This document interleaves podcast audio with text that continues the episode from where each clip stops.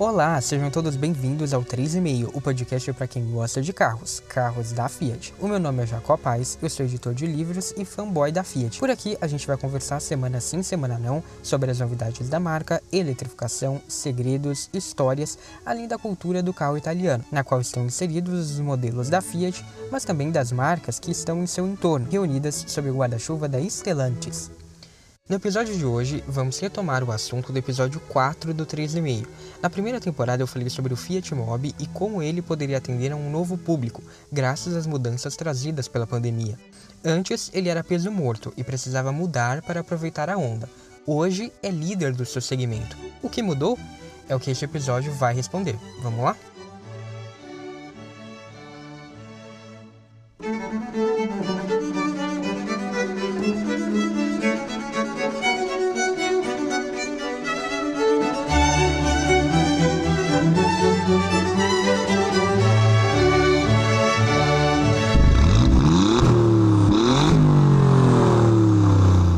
Episódios do 3,5 estreiam simultaneamente no YouTube.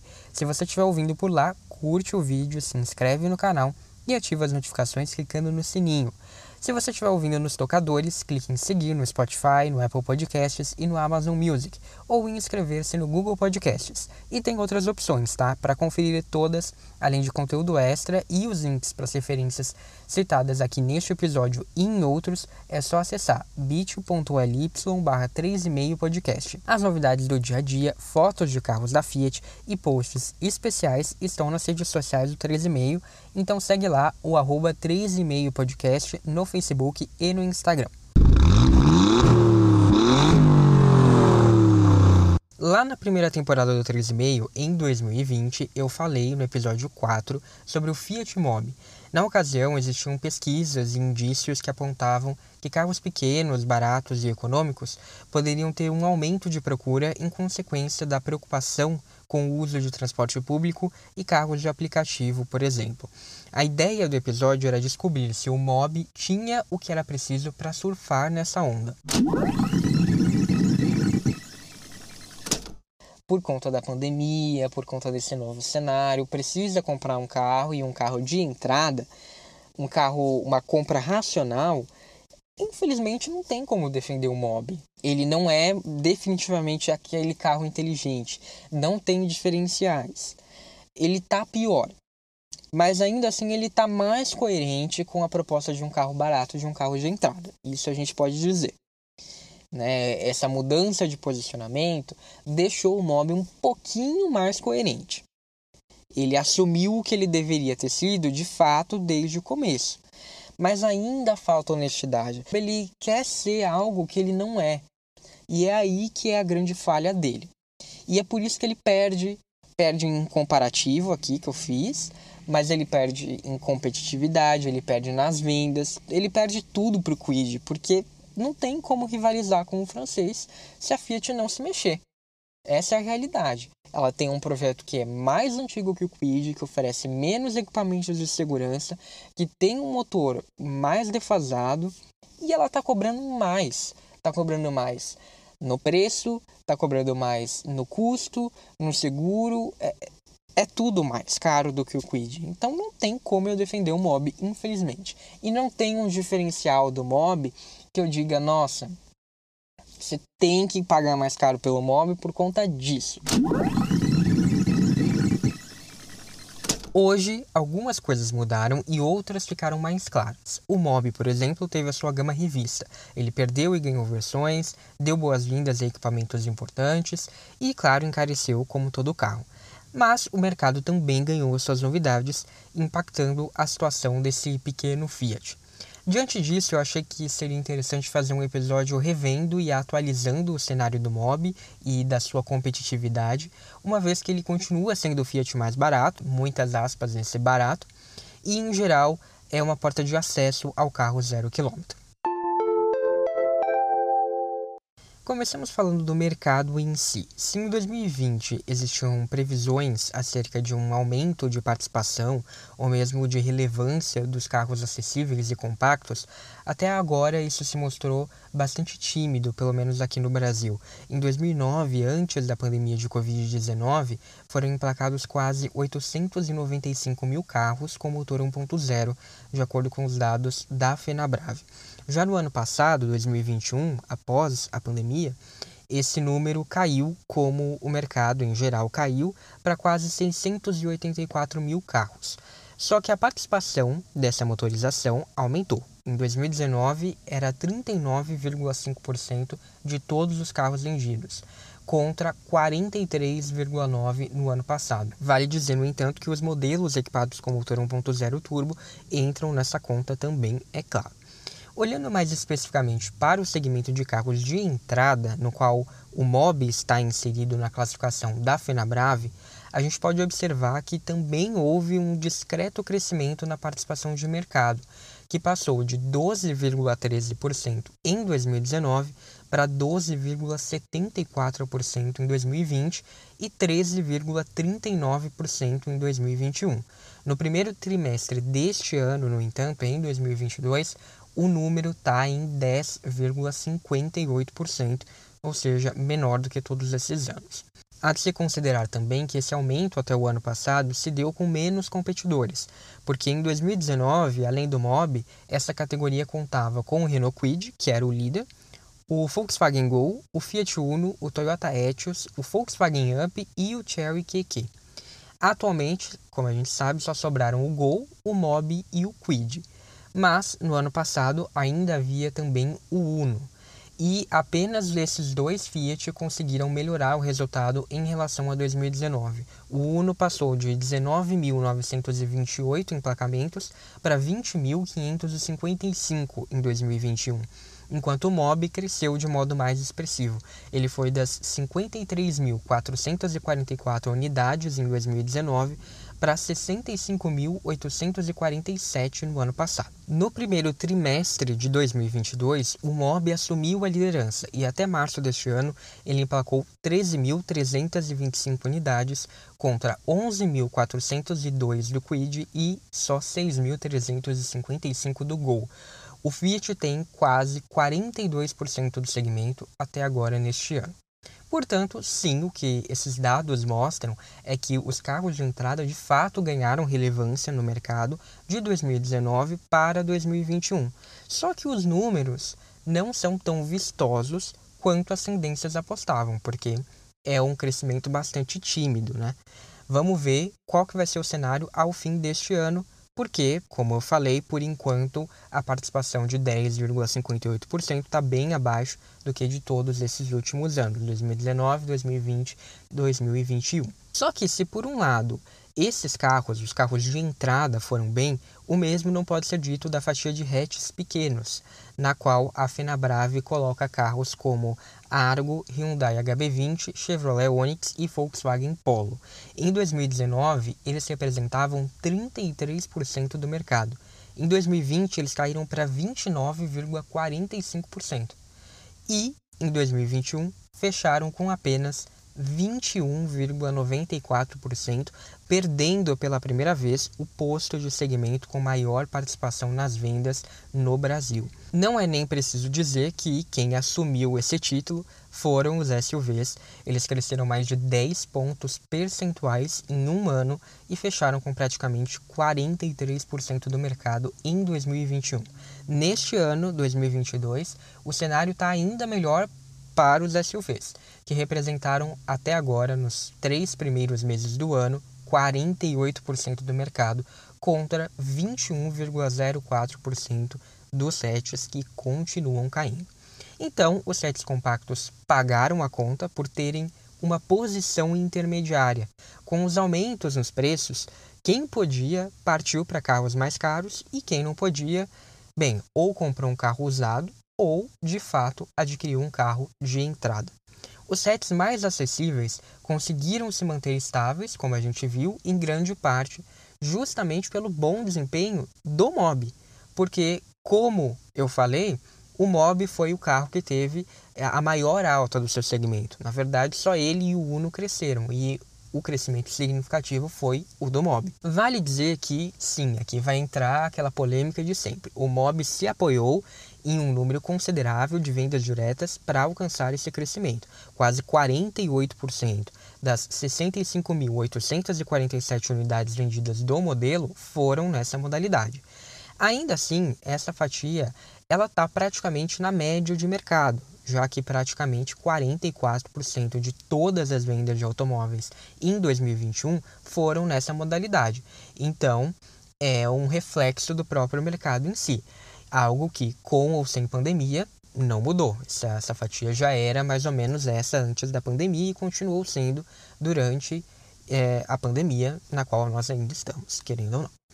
É verdade que, diferentemente do SUVs, de picapes, que têm os seus donos endinheirados e muitas vezes são empresários, no segmento do MOB fica difícil dizer que uma parte dessas vendas diretas continua sendo para consumidores, mesmo sendo feita em CNPJs e não para pessoas físicas. Aqui eu acho que vale mais sim a percepção que todo mundo costuma ter quando se fala em vendas diretas. Foram empresas, frutistas e locadoras, por exemplo, que adquiriram essas unidades. Mas a pandemia também pode ter impacto nisso, afinal, quem optou por uma locomoção mais individual, não necessariamente foi necessário comprar um carro, poderia alugar esse carro, por exemplo. Ainda mais com as novas modalidades de aluguel que as locadoras passaram a oferecer. Então aí entraria também uma demanda maior pelo MOB, que é o carro geralmente mais acessível oferecido pelas locadoras. O percentual de vendas diretas do grande rival do Mob, o Quid, foi muito menor. Apenas pouco mais de 27% dos exemplares vendidos do Quid foram como vendas diretas, ou seja, o varejo continua preferindo o Renault. Já no caso do Gol, quase 69% das vendas foram nessa modalidade. Então isso quer dizer que o Mob ficou aí numa posição intermediária, conseguiu atender bem vamos assim dizer, ambos os públicos. Ele não deixou a desejar em um ou outro canal de venda, não é um carro que dá para você dizer, ah, só vende para empresas, assim como também não é um carro que você pode dizer que o desempenho dele na venda para empresas é ruim. Olhando para 2019, é ainda mais evidente que parte do crescimento nas vendas do MOB se deu pelo trabalho da Fiat no campo das vendas diretas. Isso porque, antes da pandemia, o compacto da marca tinha menos de 34% das suas vendas nessa modalidade. É provável que a montadora tenha aos poucos incrementado esse canal, pensando na saída de linha do Uno, que teve em 2021 mais de 97% das suas vendas concentradas em CNPJs. Aliás, vou fazer aqui um parênteses com um merchan de um post bem bacana que eu deixei no Medium sobre o possível retorno do Uno e como esse retorno está ligado à saída de cena do modelo do nosso mercado. Eu vou deixar o link nas referências deste episódio e no Instagram do 3,5 você também encontra uma versão resumida e se quiser o link para o post. Mas o que mais pode explicar a mudança de chave do mob por que, que eu falo mudança de chave? Em 2019, como a gente viu, ele era apenas o terceiro colocado do seu segmento. Ele estava perdendo para o Quid e para o Gol. E esses dois carros tinham uma boa vantagem, porque esses dois rivais emplacaram mais de 80 mil carros, enquanto o Mob não chegou nem nos 55 mil. Além disso, a participação do Fiat era de menos de 20% naquele ano.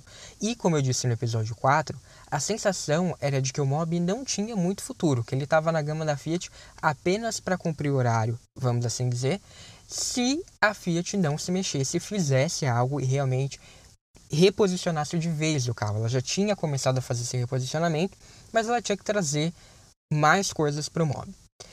Em 2021, o Mob fechou em segundo lugar na fatia de carros de entrada. Ele ficou praticamente empatado com o Gol, já que ambos tiveram um pouco mais de 31% de participação, e o Quid ficou com 25%.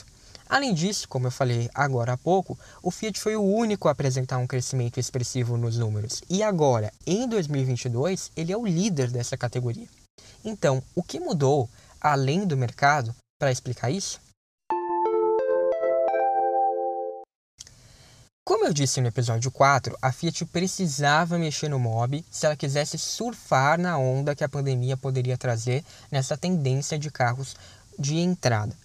Ela, enfim, estava assumindo que o hatch não era um carro inteligente, uma nova proposta de mobilidade, como ela quis vender no lançamento, e na prática ela estava aproximando o modelo mais da ideia de ser um carro barato, acessível, de entrada.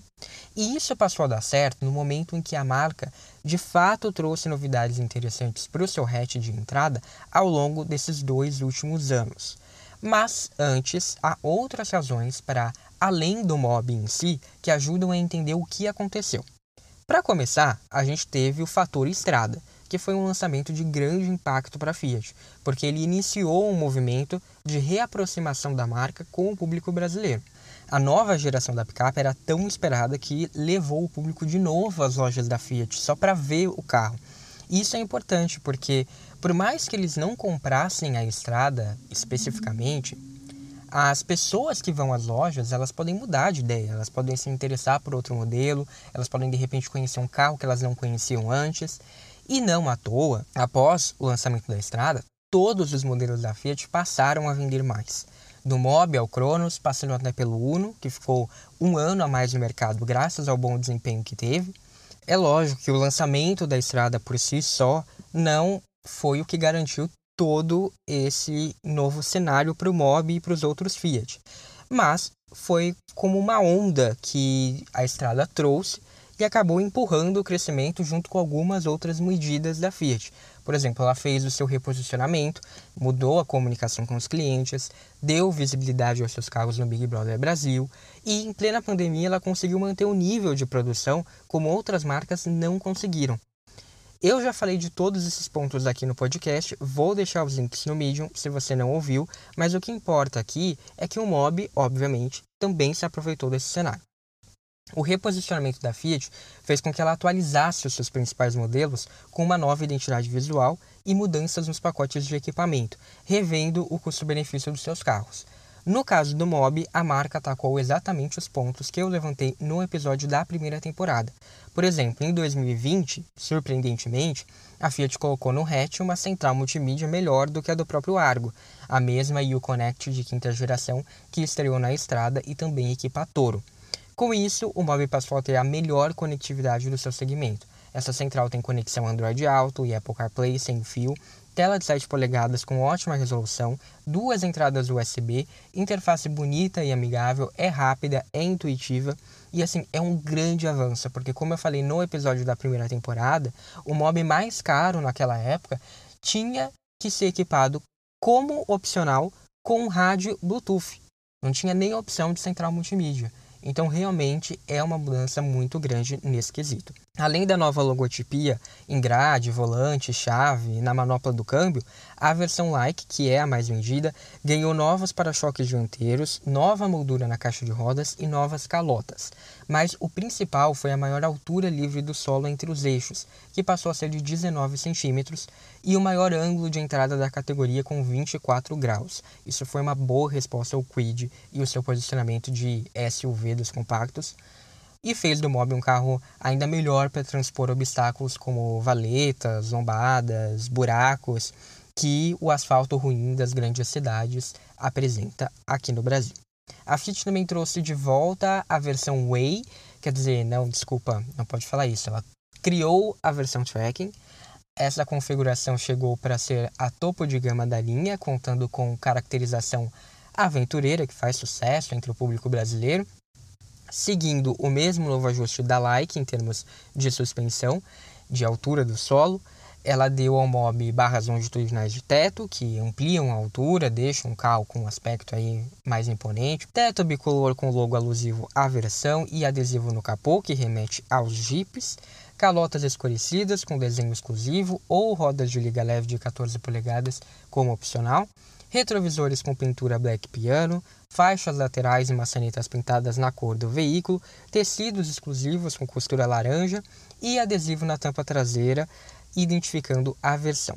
Ou seja, a mesma receita que já fazia muito sucesso no Argo Tracking, uma versão focada especialmente no varejo, enquanto a Easy, que praticamente se manteve como era até então, se concentrava ali nas vendas diretas, sendo uma versão bem mais em conta, sem nenhum equipamento, basicamente. A chegada da versão Tracking e as mudanças na linha Like deram um ar de SUV, não me entendam mal, apenas um ar mesmo, uma brisa ao mob, o que foi muito esperto porque aumentou a dose aspiracional do carro de entrada da Fiat. Quando a Fiat faz isso, ela associa o Mob a um segmento mais caro, que é objeto de desejo da maioria do público, e passou a oferecer uma imagem de maior valor agregado a um carro que tinha pouquíssimos diferenciais de mercado. Como eu falei lá na primeira temporada, assim, só valia a pena comprar um Mob se você fosse fã da Fiat ou se você tivesse dirigido ele e achado muito melhor do que os concorrentes se você tivesse gostado muito mais do que os concorrentes. Porque preço, custo-benefício, manutenção, é, consumo, segurança, tudo isso ficava aquém no Mob se você comparasse principalmente com o Quid. E a Fiat também abriu caminho para que os aumentos sucessivos de preço que viriam a seguir fossem um pouco mais justificáveis, uma vez que agora o Mob tinha um conteúdo um pouco melhor e também melhorado a sua imagem. Esse sutil reposicionamento e a conversa com o novo público, graças à chegada do Mob Tracking, foi o que permitiu a Fiat acabar com a versão Easy na linha 2022. Quando a linha 2021 foi lançada, em outubro de 2020, a Easy custava 38.990, contra 46.490 da Like e 47.390 da Tracking. Notem como essa segunda tinha um preço estratégico e muito vantajoso para o consumidor do varejo, porque era uma diferença muito pequena. Hoje, apenas com as duas últimas na gama, o Mob parte de 61.990 na Like e 64.990 na Tracking. Se você estiver no estado de São Paulo, 63.967 e 67.035 respectivamente. Sim, em menos de dois anos foram mais de 15 mil reais de aumento, o que representa uma alta de 33% nos preços. É um absurdo. Por isso eu digo que a mudança de perfil dentro da gama do Mob foi uma jogada esperta, afinal, não daria para justificar mais um carro pelado como o Easy custando mais de 55 mil. É lógico que os aumentos vieram acompanhados de novos equipamentos para atenuar esse péssimo cenário econômico do país. Em maio de 2021, o Tracking ganhou volante multifuncional com solid teto com porta-objetos e espelho auxiliar, quatro alto-falantes e dois tweeters e a central multimídia de 7 polegadas. Tudo isso virou item de série.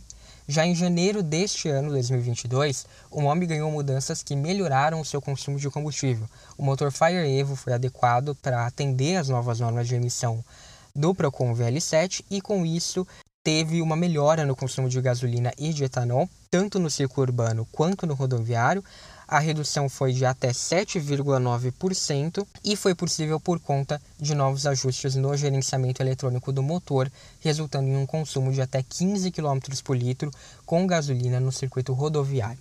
Essa melhora faz o Mob ter uma autonomia bem impressionante de mais de 700 km com somente um tanque de combustível.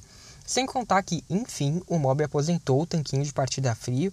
Quem faz uso do etanol vai ter partidas mais rápidas por conta do sistema de pré-aquecimento de combustível e essa tecnologia facilita a ignição, reduzindo a emissão de poluentes, ajudando também nos índices do Proconv. Outro item que ajuda nessa conta é o sensor de pressão dos pneus. O Mob ganhou o ITPMS, que faz o acompanhamento contínuo da pressão dos pneus e se detectar perda de pressão em um ou mais deles, faz um alerta na cabine. Além de ser um aviso antecipado em caso de furos, serve como aviso quando os pneus estiverem com baixa pressão, o que contribui para que o Mob tenha sempre uma boa eficiência por conta dos pneus calibrados adequadamente. Por fim, no mês passado, a Fiat lançou a linha 2023, com a oferta de controle de estabilidade, controle de tração e assistente de partida em rampa em todas as versões. São itens opcionais, sim, o que é uma grande mancada da Fiat, até porque o Quid os traz de série, mas não deixa de ser um avanço, porque a opção de inclusão do controle de estabilidade é um marco pela primeira vez na história da empresa. Todos os modelos da Fiat podem ser equipados com esses equipamentos de segurança.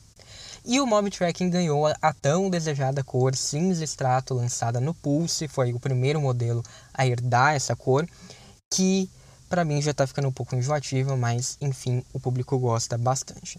Então, hoje o Mob vem sempre equipado com ar-condicionado, direção hidráulica, travas e vidros elétricos dianteiros, sensor de pressão dos pneus, airbag duplo e freios ABS com EBD. A Tracking conta ainda com o sistema multimídia Uconnect, que é opcional na Like. Além dos itens de segurança, que custam cerca de 700 reais, tem uma variação entre São Paulo e o resto do Brasil, mas é nessa faixa, é possível incluir como opcional retrovisores elétricos, alarme, volante multifuncional com regulagem de altura e rodas de liga leve.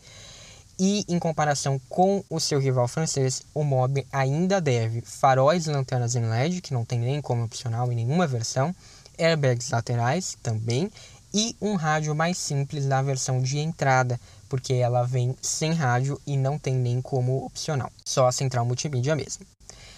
Também poderia trazer alguns opcionais da tracking como itens de série, né? Por exemplo, além dos controles de estabilidade e tração mais que o holder, os retrovisores elétricos, a regulagem de altura do volante e dos cintos, a abertura interna do porta-malas ou o alarme.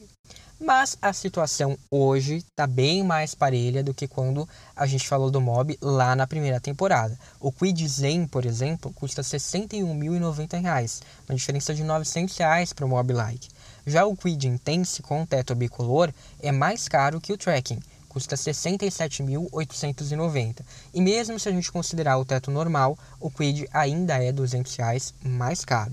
E tem o Quid Outsider, mas ele traz basicamente as mesmas coisas, o que muda ali é mais no visual. E é mais caro ainda. Em termos de consumo, ambos os compactos têm nota ARMA em metro. Quid tem consumo declarado de 10,8 km por litro contra 9,6 do Mob na cidade e 11 km por litro contra 10,4 do Fiat na estrada com etanol. Já na gasolina, os números são respectivamente 15,3 e 15,7 no Quid e 13,5 e 15 km por litro no Mob. Ou seja, no etanol a Fiat conseguiu se aproximar bastante do rival, mas na gasolina a diferença ainda pode ser grande. Diante disso, a conclusão é que o Quid também mudou, ele continua tendo o melhor custo-benefício, especialmente no que se refere aos itens de segurança. Já o Mob tem melhor conectividade e uma dirigibilidade mais acertada do que o francês, que não costuma ser muito elogiado nesse quesito, enquanto o Fiat consegue transmitir aí certa dose de conforto com uma sensação de agilidade pelo tamanho e pelo peso de minutos. Voltando à pergunta inicial, então, se o MOB continua perdendo importantes quesitos para o Quid, por que o seu cenário mudou tão drasticamente nesses últimos dois anos? Bem, a meu ver, essas mudanças todas das quais eu falei mostram que o MOB tentou corrigir as suas falhas.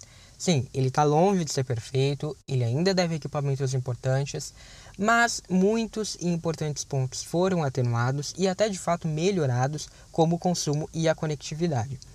Além disso, a Fiat reposicionou o seu carro e agora ela oferece uma versão que tem praticamente o mesmo preço de acesso que o Quid e que pode ser negociada com descontos mais vistosos nas vendas diretas, porque o Mob é um projeto que já foi pago há muito tempo, o que não é o caso do Renault. Então, além de ter um motor mais antigo que tem é, sim as suas defasagens, mas que também traz como ponto positivo uma manutenção mais em conta. Além disso, por ter justamente um motor mais antigo e por ser um projeto mais antigo, a Fiat pode dar descontos mais generosos, que é o que importa nas vendas diretas. E ele tem outra versão que para o consumidor do varejo é mais barato do que o Quid e pode ter um apelo visual mais interessante, com ares com altura ali de SUV, mas que tem um rodar mais confortável do que o francês e que oferece uma central multimídia digna de carros mais caros. E a montadora deixou isso claro nas campanhas para o Mob, isso é, é bastante importante, porque ela destacou os atributos da tracking, ela destacou a conectividade do Mob e ainda deixou um Mob Tracking com uma das maiores influenciadoras de conteúdo de finanças do país, que foi a embaixadora Nath Finanças, não só para dar visibilidade às novidades, mas também para falar com o público que quer um carro mais barato e econômico e ainda assim descolado e conectado. Então, o público certo ali da Nath Finanças. Com isso, dá para dizer que o Mob fez a lição de casa. Não é um aluno nota A, mas ele tem uma mãe muito cuidadosa que vai ali garantir o sucesso do filho. Para quem quer um carro barato, dentro do significado que a gente tem hoje para essa palavra, o Mob é uma escolha considerável. Ele passou a ser uma escolha considerável por ter um pouco mais de atributos do que ele tinha lá no começo dessa história, lá na primeira temporada. E ele está agora em um segmento que tem ainda menos opções. Então, quem quer segurança e um ou outro equipamento a mais, talvez encontre no Quid a melhor opção, de fato. Mas essa não é toda a parcela do público. Tem um público que pode sim preferir o Mob. E se no varejo o Mob pode não ser unanimidade, porque sim vai ter aquela pessoa que prefere os equipamentos de segurança do Quid, por exemplo, a Fiat sabe como ninguém complementar o desempenho do seu modelo nas vendas diretas. A diferença bem grande no desempenho do Quid para o Mob nessa modalidade deixa isso muito claro. E foi por isso que o Mob mudou seu desempenho no mercado da água para o vinho. Com a aposentadoria do Uno, ele com certeza vai se consolidar na posição que ele está agora. Agora resta saber quanto tempo esse segmento vai conseguir se manter ativo no nosso mercado, algo que já não diz mais respeito ao mérito do mob por si só.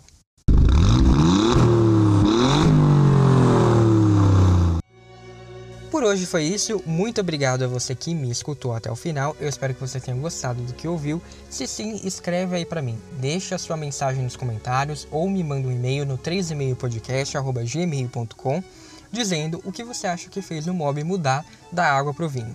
Um abraço e até a próxima, ou no arroba 3,5 podcast nas redes sociais.